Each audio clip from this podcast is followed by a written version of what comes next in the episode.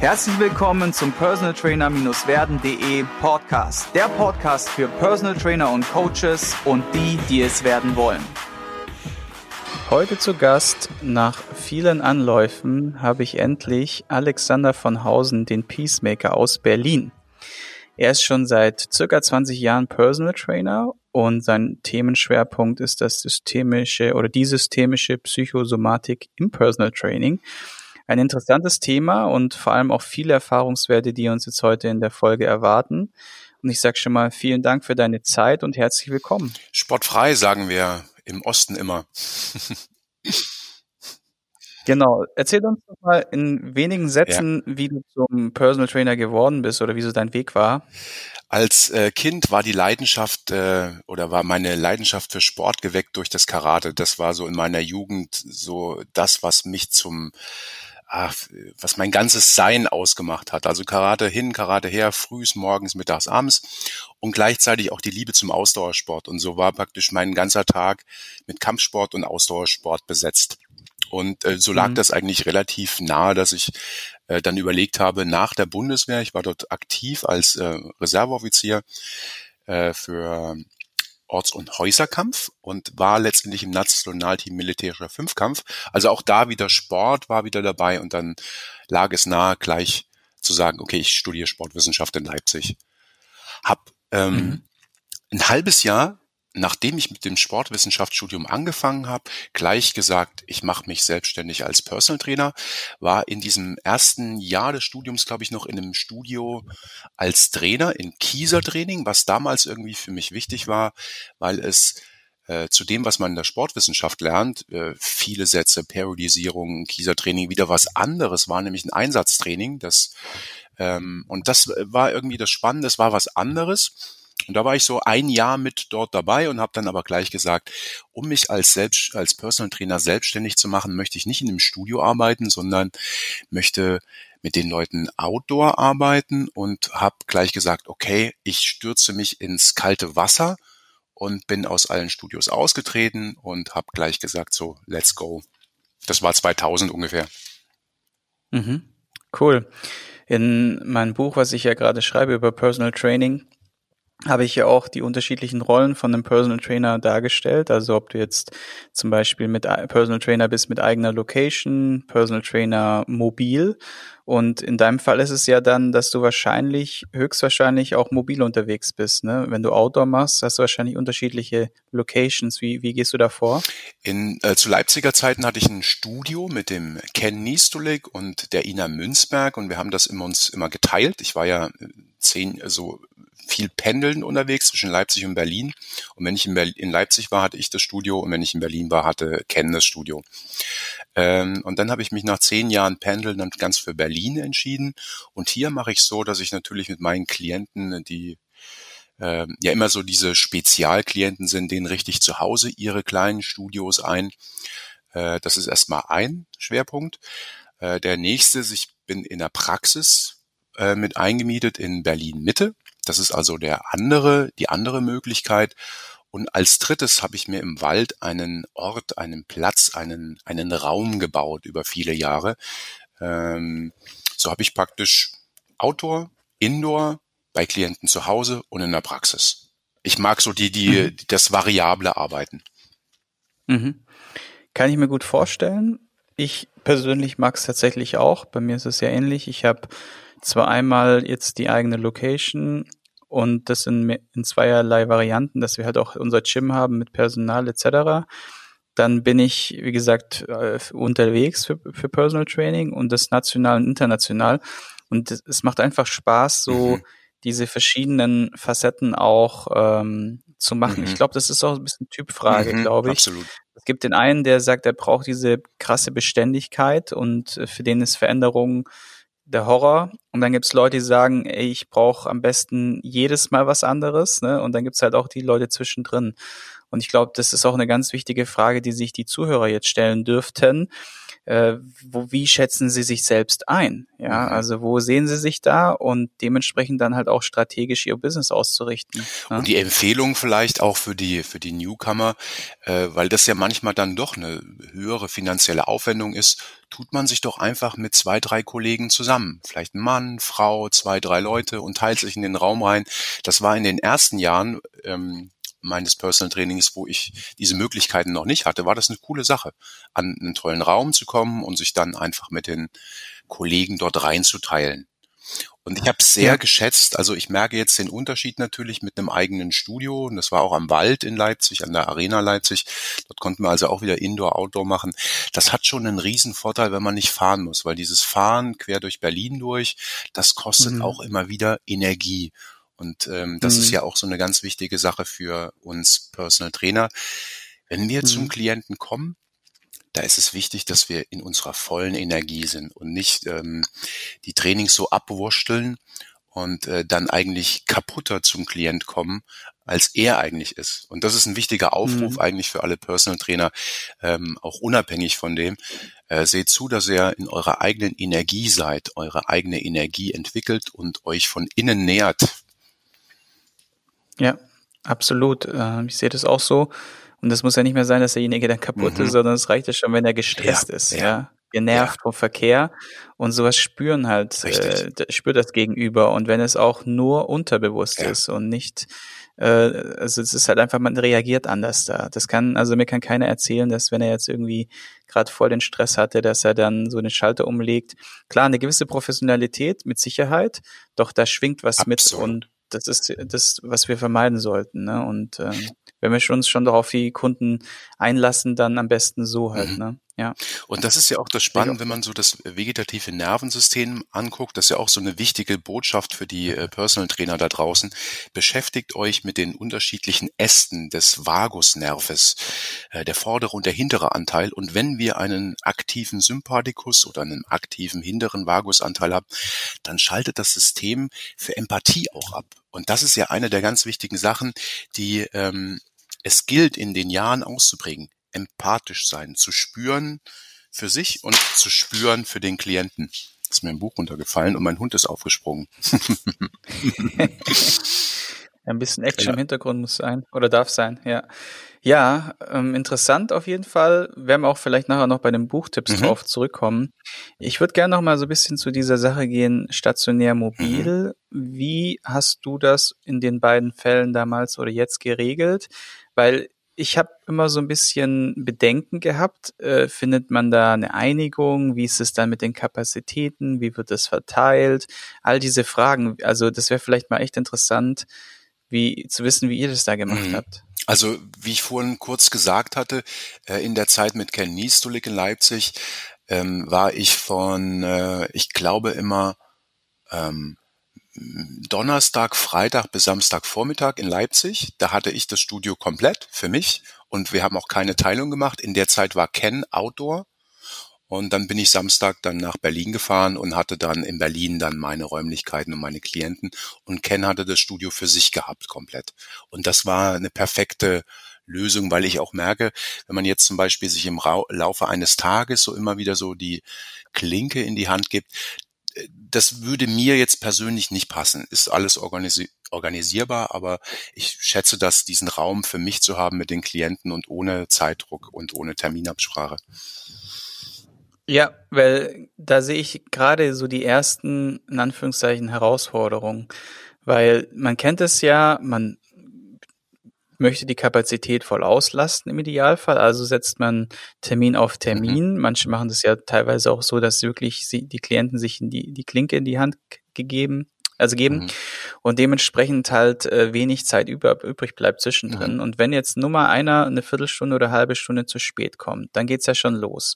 Dann will er ja trotzdem im Idealfall, wenn es nicht geregelt ist, seine Stunde durchziehen und dann ist ja der nächste schon wieder under pressure, weil er dann leicht überzieht, mhm. um den Kunden noch ein bisschen so den Gefallen zu machen, halt, dass es dann nicht ganz so äh, wenig Zeit war und so denke ich, dass es da halt dann tatsächlich zu Kom Kom ähm, Komplikationen kommen kann halt ne? Und wenn ihr das so aufteilt auf Tage, finde ich das eine ganz interessante Lösung.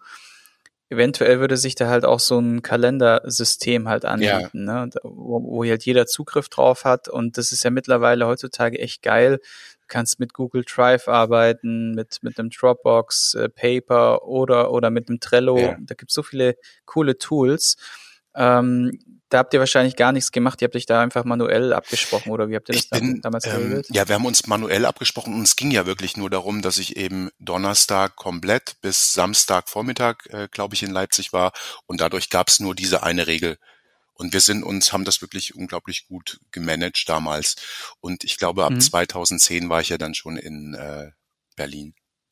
Und hier okay. ist es auch so, dass ich äh, die Praxis gerade für ähm, längere Coachings, also ich habe ähm, in meiner Arbeit äh, viele Klienten, aber auch Patienten eher so längere Zeit bei mir. Das bedeutet einen halben Tag, einen Tag, manchmal zwei Tage, manchmal drei Tage.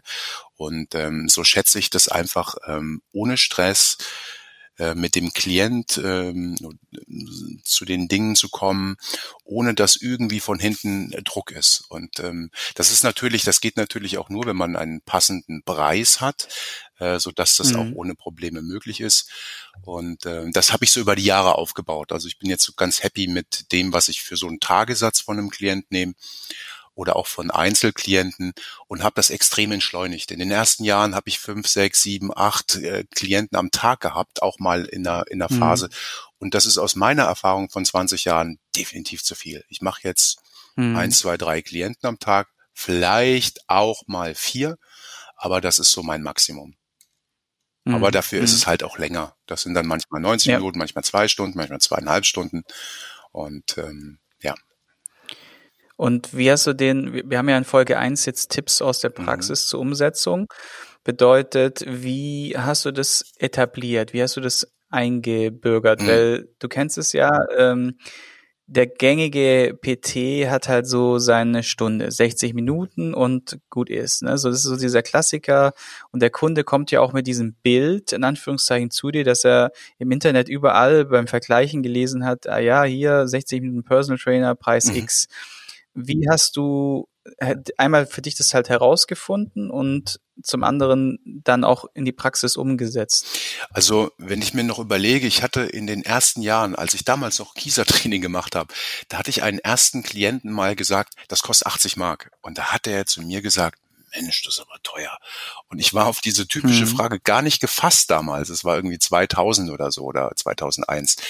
Und das ist wirklich das Spannende, je besser wir hinter unserer Arbeit stecken. Und damals wusste ich ja noch gar nicht, was mein, meine Expertise überhaupt ausmacht. Je mhm. besser wir wissen, wer wir sind, was wir uns wert sind, welche Erfahrungen wir in uns tragen, ähm, durch Eigenarbeit, durch Arbeit mit Klienten, durch Ausbildung, desto besser können wir einen Preis etablieren. Und das Spannende ist, wenn ich überlege, ich habe damals mit, glaube ich, 80 Mark angefangen und habe das dann über die Jahre nach oben gearbeitet. Und dieses nach oben arbeiten ist ein kontinuierlicher Prozess, der sich Selbsterkennung. Das bedeutet, je mhm. mehr und besser der Personal Trainer auch an sich arbeitet, desto selbstverständlicher kann er dann einen dementsprechenden Preis nehmen. Und ähm, auf die Frage, ja, wie macht man das?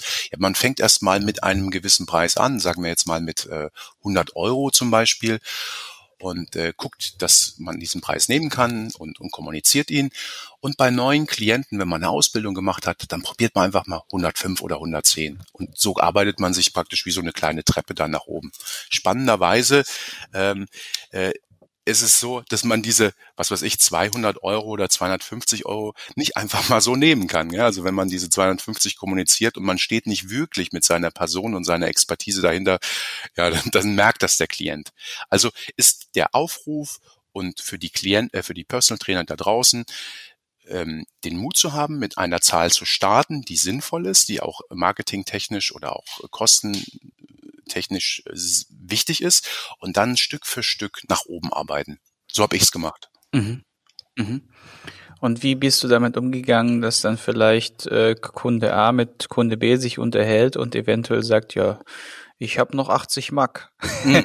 und der andere sagt, oh, äh, ich zahle 250 Euro. Wie kommt das denn?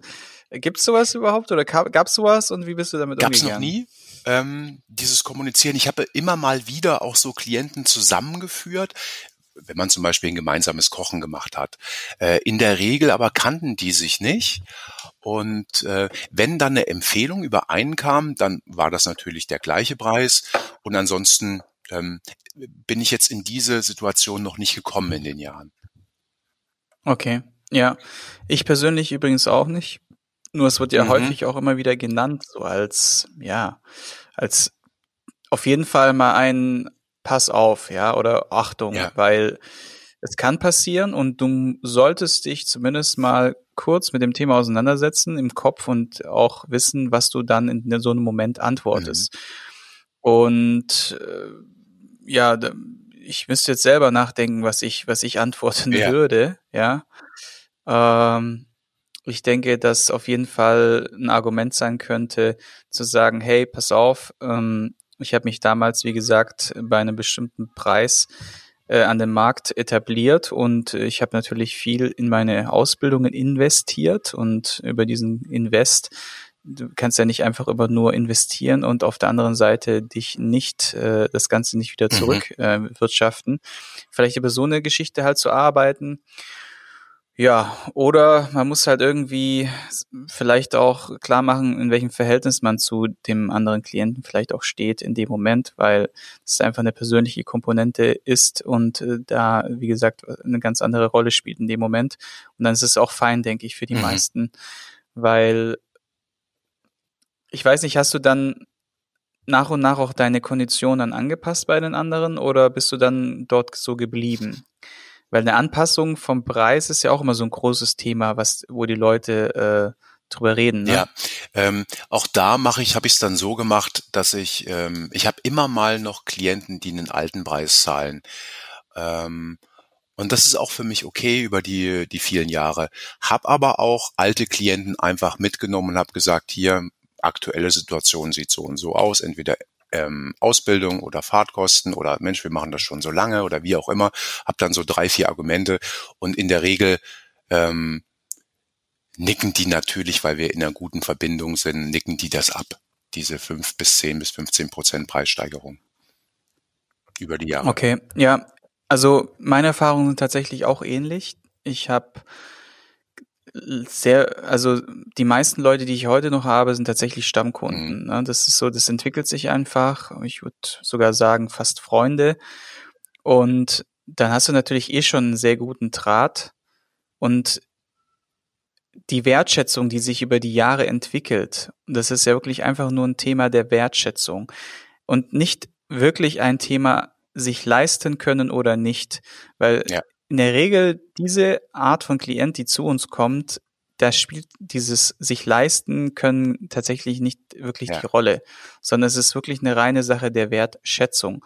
Sollte es allerdings tatsächlich mal jemanden geben, der, nimm mal an, wirklich alles dafür tut, um bei dir Personal Training erhalten oder sich leisten zu können, wo du weißt, der hat einen ganz normalen Job, ähm, verdient wirklich nicht die Welt, ja, und der drückt sich, quetscht sich das aus jeglicher Rippe raus, mhm.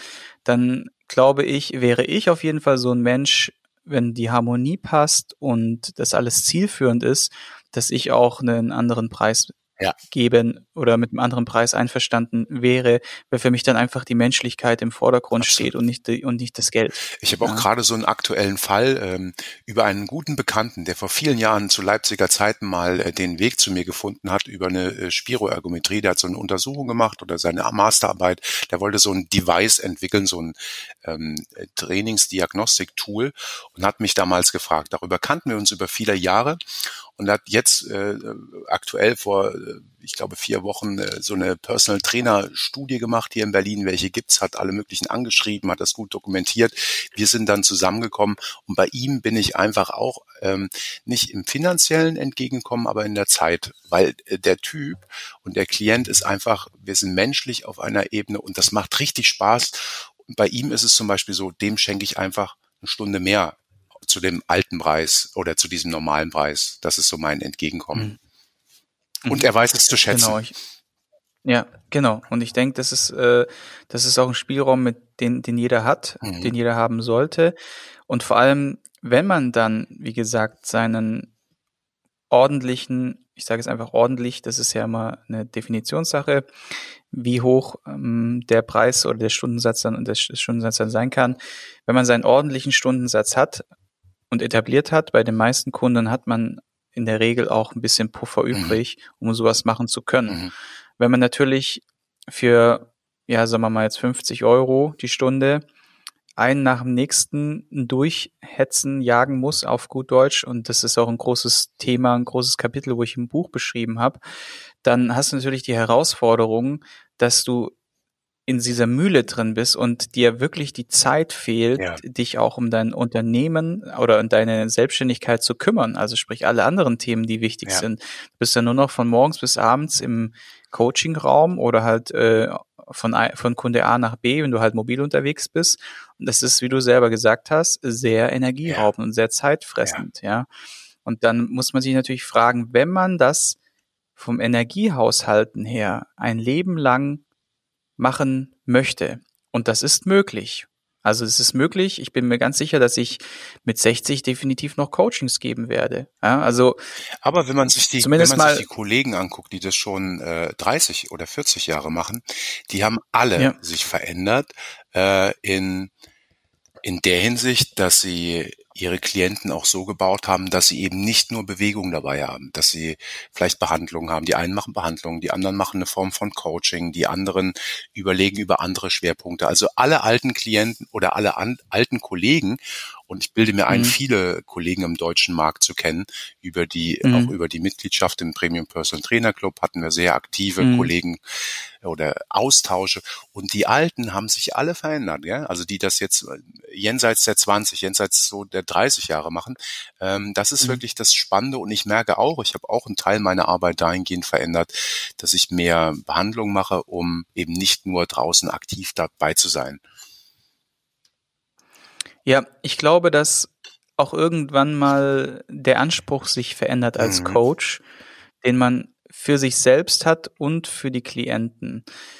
Mm, eine Entwicklung ist auf jeden Fall die, dass man irgendwann herausfindet, und da bin ich mir so ziemlich sicher, dass das äh, bei den meisten der Coaches zutreffen wird, dass man herausfindet, dass man nicht nur dieses Training und Ernährung, mhm. also sprich nur dieses diese Leistung in Anführungszeichen im Vordergrund steht, sondern dass viele andere Einflussgrößen wie Holist die in der holistischen Gesundheit eine Rolle spielen, einfach viel mehr nach vorne rücken. Mhm. Und automatisch verändert sich ja dann auch die, der Wirkungsgrad und, und, die, und, und der Handlungskreis. Also sprich, was ich mache und wie ich es mache und was ich dann auch dazu lernen darf, um es an den Mann zu bringen. Ja. Weil man wird, wenn man jetzt einfach nur in Anführungszeichen ein Trainingsseminar nach dem nächsten bucht, klar wird man immer besser und immer kompetenter, allerdings auf eine spezielle Art und Weise und äh, alles andere bleibt dann so ein bisschen aus. Ja. Und die Leute, die ich jetzt tatsächlich kenne, und ich kenne auch, wie gesagt, relativ viele erfahrene Leute, auch durch den Podcast jetzt, die haben alle so ihren Schwerpunkt nach und nach tatsächlich auch geändert, ja, mhm. so wie du das beschrieben hast, korrekt, ja. Und je, je besser und je intensiver und tiefer man sich mit sich selbst auseinandersetzt, ähm, Konflikte im Elternhaus klärt, da in die Balance kommt, im Frieden ist mit dem, mit dem Familien, im Frieden ist mit seinen eigenen Konflikten, mit den Menschen im Außen halt, im, im Außen oder auch mit den Klienten. Da gibt's ja auch immer so viele Sachen. Je geklärter und mehr man im inneren Frieden ist, deswegen auch dieses Peacemaker-Thema, was ich damals erarbeitet habe, auch als meine Botschaft, als mein Markenname. Äh, das ist das Spannende der, der letzten 20 Jahre, diese Entwicklung und auch das Integrieren in die Arbeit mit dem Klienten. Äh, Frieden schaffen im Innen äh, ist so extrem wichtig, weil sind die Konflikte aktiv, kostet das Energie. Und wir leben in einer Zeit, mhm. die so viele Stressoren hat von vielerlei Hinsicht, dass es eine wichtige Botschaft ist und ein wichtiges Spektrum in der Arbeit eines Personal Trainers, dass er nicht nur Energie vergeudet durch intensive Intervalle, intensives Training, sondern das ruhig machen, aber auch im gleichen Zuge äh, den Klienten nährt von innen, durch Meditation, Innenschau, durch ruhige Sachen, Sachen, die den Vagus äh, aktivieren, äh, die den Klienten entschleunigen. Und das ist auch eine wichtige Botschaft nach außen. Denkt nicht nur in Bewegung, in Vergeuden, sondern auch, was kann ich tun und welche Werkzeuge kann ich sammeln in der Vielfalt der Dinge der unterschiedlichen Bewegungskulturen, äh, wo man den Klienten von innen nähert. Mhm. Absolut, bin ich äh, voll bei dir, weil wir haben von der Zielgruppe her, wenn wir es uns überlegen, eher Leistungsträger. Ja, das sind meistens Leute, die in ihrem Job erfolgreich sind, viel Verantwortung haben und dementsprechend natürlich auch viel um die Ohren haben und auch ja ganz schön Pressure in der mhm. Regel am Start ist. Und der ist, der muss ja nicht mehr hausgemacht mhm. sein. Das heißt also, sprich, von sich, von denen selbst kommen, sondern einfach von der Führungsriege. Jeder hat meistens einen Vorgesetzten oder einen Chef oder äh, ja, ist halt selbst der oberste Boss. Allerdings muss er, wie gesagt, dann die Strippen ziehen und und das alles irgendwie managen. Man kann sich nur vage vorstellen. Also ich habe paar Klienten, wo ich immer gesagt habe, so ich weiß nicht, wie die das schaffen, mhm. ihren Leben mhm. zu bestreiten mit so einem Rad, was die drehen. Ja, es ist, es ist also, irre, was man teilweise auch für Klienten kennenlernt, wie die, ja. aber ich sage dir auch, und das wirst du sicherlich auch als Erfahrung haben, ja, dann machen die das mal 30 Jahre und sind 50 oder 60. Aber was ist, wenn sie aufhören? Dann sind da noch 20, 30 Jahre, die auch lohnenswert wären. Aber meistens ist ja. es so, dass wenn die dann Schluss machen, dann macht der ganze Körper Schluss, weil er bis dahin und nicht weitergeht. Und das ist auch das Wichtige eben für diesen anderen Ansatz. Ich hatte irgendwie so vorige Woche in Hessen im Baunatal für die Deutsche Fitnesslehrervereinigung wieder die Personal Trainer Ausbildung gemacht. Und in der Anfangsrunde sagte ein Personal Trainer, ein Teilnehmer, und ich möchte ihn gern zitieren, ohne seinen Namen zu nennen, äh, naja, mhm. die Klienten denken ja, man muss ja hier ballern. Also dieses, ähm, mhm. man, man muss ja trainieren und intensiv und, und man muss ja schwitzen und das muss ja anstrengend sein mhm. und so. Ähm, aus meiner Sicht ist es wichtig, nicht nur in der heutigen Zeit, sondern allgemein ähm, nach außen zu kommunizieren, wie wichtig dieser Aspekt ähm, von Körper, Geist und Seele ist, diese, diese, dieses allgemeine Ding, das mit Leben zu füllen und die Klienten in äh, eher äh, in der Art, wie man Bewegung macht oder Entspannung macht, dahingehend führt, dass es um Qualitäten gibt, dass die rausgehen und mehr Energie haben, dass die ähm, Bewegungen auch dahingehend machen, dass der Geist zur Ruhe kommt, dass mal dieses Gedankentheater oben still wird, dass sie äh, in die Kraft kommen, dass es äh, äh, um Leichtigkeit geht, um, um Raum, das Gefühl von Raum zu entwickeln und dann eben seine Bewegungsprogramme und, und das, was man an Spektrum und Werkzeugen kennengelernt hat, dahingehend zu überdenken, welche Klienten, Qualitäten kann ich mit meinen äh, Klienten entwickeln viel mehr, viel mhm. besser als Wiederholung und scheiß auf die Wiederholung, die zwölf oder jedes Gewicht noch drei Kilo weniger, interessiert keinen eigentlich, außer das Ratio und das Ego. Aber ob die Klienten mehr Energie haben, mehr Lebensenergie, das ist das Entscheidende aus meiner Sicht. Ja, absolut. Ich, ich kann es auch verstehen, was der junge Mann geäußert hat der Kollege, der gesagt hat, ja, hier die Klienten kommen tatsächlich auch mit dieser, Richtig. mit diesem Anspruch, mit diesem Gedanken erstmal, erstmal zu uns. Ja. So.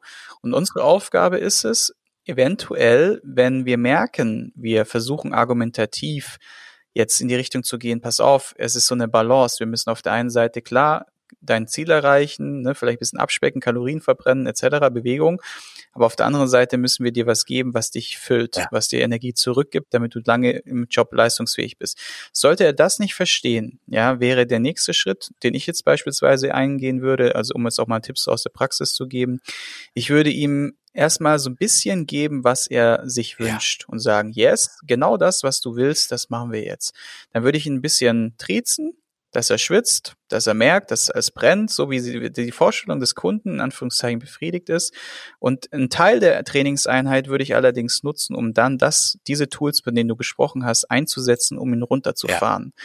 Und wenn wir da eine geile Balance hinbekommen, dann wird man sehen, okay, der nimmt das auch an. Und er merkt, Und das ist dieses Spüren. Wir müssen erst den Beweis liefern, dass es nicht die Power-Einheit ist, die ihm Energie liefert und ihn runterfährt oder ihm gut tut am Ende, sondern diese vielleicht Mischung aus oder vielleicht sogar dann am Ende nur noch diese Energiegeber-Tools. Äh, und dann, wenn wir den Beweis geliefert haben, öffnet der sich in der Regel und dann haben wir ihn für uns sozusagen gewonnen und dann können wir mit ihm arbeiten. So wäre so mein Vorgehensweise. Was hast du da noch für vielleicht für bin ich bin ich ganz bei dir. Es geht vor allen Dingen ja auch darum, erstmal müssen wir erkennen und fragen, was will der Klient? Und das ist natürlich erstmal die oberste Botschaft, weil äh, nicht die sportwissenschaftlichen Regeln reglementieren uns in unserem Erfolg als Personal Trainer, sondern sagt der Klient nach der Stunde, ah geil, das will ich wieder haben. Und zwar von Stunde zu Stunde. Also ist erstmal dieses, wir müssen an den Erwartungen und den Wünschen des Klienten dranbleiben. Das ist erstmal das Hauptding, damit es erfolgreich ist. Weil der Klient entscheidet theoretisch von Stunde zu Stunde neu, bin ich bereit, diese 150, 200 Euro zu zahlen, zum Beispiel. So. Mhm. Und dann gilt es aber, wie du schon schön sagst, ihn mitzunehmen. Weil es geht ja darum, mach ruhig, damit du auch mehr Power hast. Und, und dieses sowohl als auch, und äh, ich bin ganz bei dir, gib ihm, gib ihm den Zucker von Leistungsfähigkeit und mach dann noch eine schöne Entspannung, eine Behandlung zum Schluss hinterher. Und wenn diese Balance da ist, aus diesem banalen Yin oder Yang oder dieser Polarität, Aktivität und Ruhe, wenn diese beiden Aspekte sich in der Stunde widerspiegeln, dann sind wir auf der richtigen Seite. Ja. Sehr, sehr gute Zusammenfassung jetzt nochmal und cooler Tipp auch nochmal von dir.